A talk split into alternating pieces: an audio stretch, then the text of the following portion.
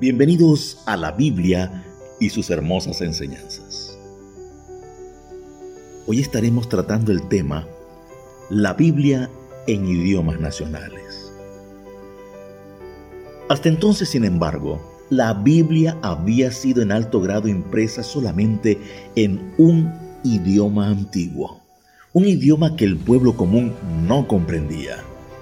Y sin la palabra de Dios en sus manos, la buena semilla sembrada entre ellos era fácilmente arrancada, destruida. Oh, decían los defensores de sus puras enseñanzas, si solo pudiera el pueblo tener la palabra de Dios en su propio idioma, esto no sucedería. Sin esto será imposible establecer a los legos en la verdad. ¿Y por qué no la tendrían ellos en su propia lengua? Ellos razonaban y consideraban, si Moisés escribió en la lengua del pueblo en sus días, y los profetas hablaban en la lengua familiar de los hombres a quienes se dirigían, y el Nuevo Testamento también fue escrito en el idioma entonces corriente en el mundo romano, ¿por qué no podían tenerlo las personas en un lenguaje que pudieran entender? La traducción de la Biblia al inglés de Juan Wycliffe y sus asociados, esto alrededor de 1380, fue uno de los principales hechos rectores de la Reforma. Preparó también el camino para el reavivamiento del cristianismo en Inglaterra y para la multiplicación posterior de la palabra por millones para todo el mundo. El hacer esa traducción en aquel tiempo, dice Nether, requería un espíritu valiente que ningún peligro pudiera aterrar. Por hacer esto, Wycliffe fue atacado desde varias partes porque se protestaba. Él había introducido entre la multitud un libro reservado exclusivamente para el uso de los sacerdotes. En la acusación general se declaró que así el Evangelio había sido expuesto por él a los laicos, las mujeres, para que pudieran leer más abiertamente de lo que anteriormente lo había sido a los clérigos más cultos. Por lo que la perla del Evangelio se arrojaba al público y era hollada por los puercos. En el prefacio de su traducción, Wycliffe exhorta a la gente a leer las escrituras. Un sentido de temor reverente y un estremecimiento de gozo llenó el corazón de Lutero, el reformador alemán, cuando a la edad de 20 años, mientras examinaba los volúmenes de la biblioteca de la Universidad de Erfurt, sostuvo en sus manos por primera vez en su vida un ejemplar completo de la Biblia. ¡Oh Dios! exclamó si yo pudiera tener uno de estos libros, no pediría otro tesoro.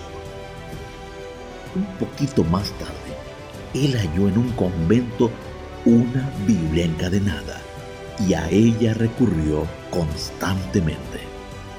Pero todas estas Biblias, como las de cualquier otro lugar, excepto la inglesa, estaban en un idioma antiguo y podían ser leídas solamente por la gente instruida. ¿Por qué? pensó Lutero. ¿Por qué tiene que estar la palabra viviente confinada a las lenguas muertas? Como Wycliffe, por lo tanto, él decidió dar a sus compatriotas la Biblia en el idioma popular y así lo hizo el Nuevo Testamento en el año 1522 y la Biblia completa, la obra cumbre de su vida, en el año 1534. Wycliffe estaba impresionado con la idea de que el pueblo debía leer las escrituras en su lengua materna. William Tyndale, de igual manera, en 1525, dio a la gente de habla inglesa la traducción del Nuevo Testamento que sirvió de base para la famosa traducción llamada del Rey Jacobo y más tarde tradujo algunas porciones del Antiguo Testamento. su ardiente deseo de que ellos pudieran conocer la Biblia fue bien expresado en la declaración de que si Dios le concedía la vida, Él haría que los muchachos que manejaban el arado conocieran más las escrituras de lo que lo conocían comúnmente los teólogos de sus días. La primera Biblia completa en inglés fue la de Miles Coverdale, impresa en Zurich, Suiza, en el año 1535.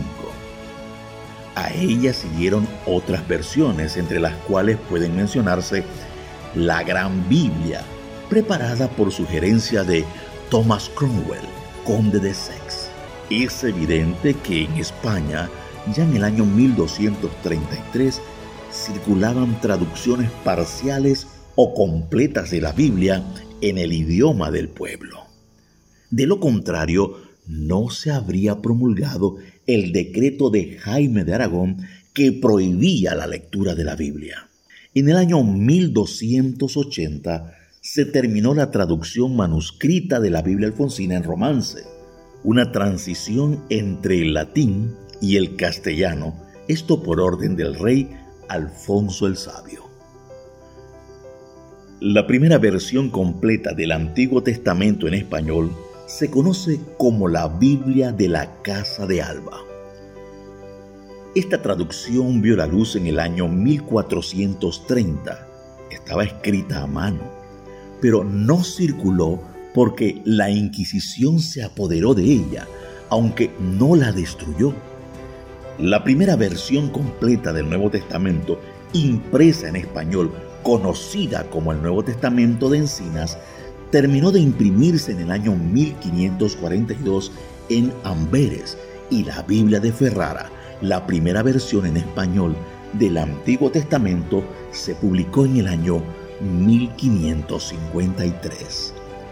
Los primeros ejemplares de la Biblia completa al castellano aparecieron en el año 1569 en Basilea, Suiza.